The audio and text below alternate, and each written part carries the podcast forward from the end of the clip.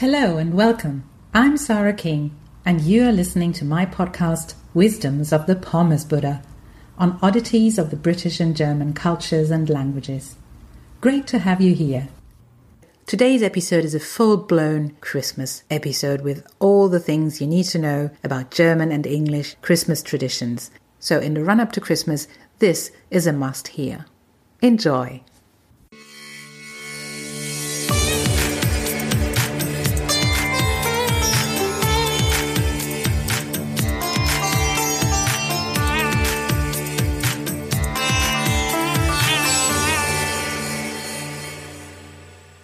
One of the big German winter tourism attractions are the Christmas markets. The most famous one being the Christkindlesmarkt in Nuremberg. But who or what is Christkindle and how do Germans celebrate Christmas? Let's take a peek. Historically, in Germany, the 6th of December, St. Nicholas Day, was the day when Christmas presents were given. This tradition changed in the 16th century when the Protestant movement, turning away from the cult of the saints, focused on the Christkind, literally child of the Christians, i.e., Jesus, as the bearer of good tidings, and henceforth the Bescherung, the handing out of presents, took place on the 24th of December. Yes, we know Jesus was born on the 25th of December, but if you've lived in Germany for a while, you'll know that Germans like to reinfeiern, meaning to start celebrating the night before an actual event and work up to a midnight climax when ditties are due and gifts are given. And, as many things in Germany, celebration is serious business.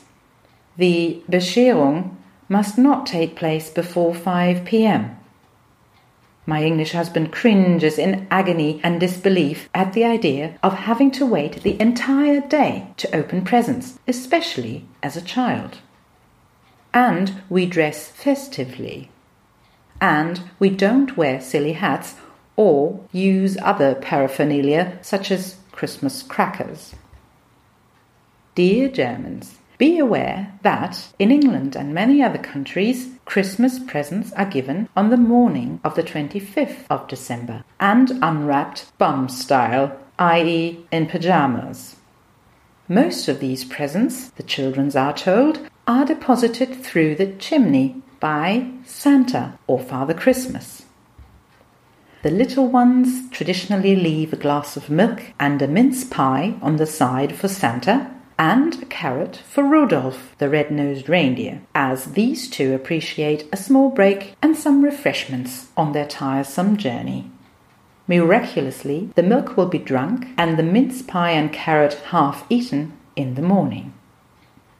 These days in Germany, the question of whether presents are brought by Christkind or Weihnachtsmann is largely a matter of personal or intrafamilial preference.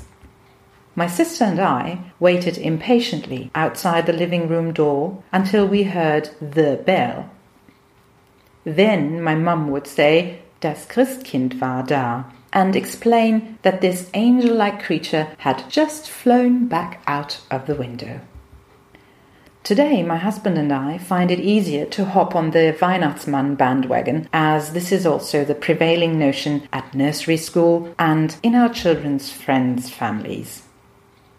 No matter how you celebrate, dear readers, have a very Merry Christmas. Next week, witness the ultimate end of year showdown England versus Germany. The Pommes Buddha says, You'd better watch out. You'd better not cry. That was it for today. Thank you so much for listening. You can read this text on my website www.pommesbuddha.com com. If you liked this podcast, please do subscribe to it. Take care and hear you soon.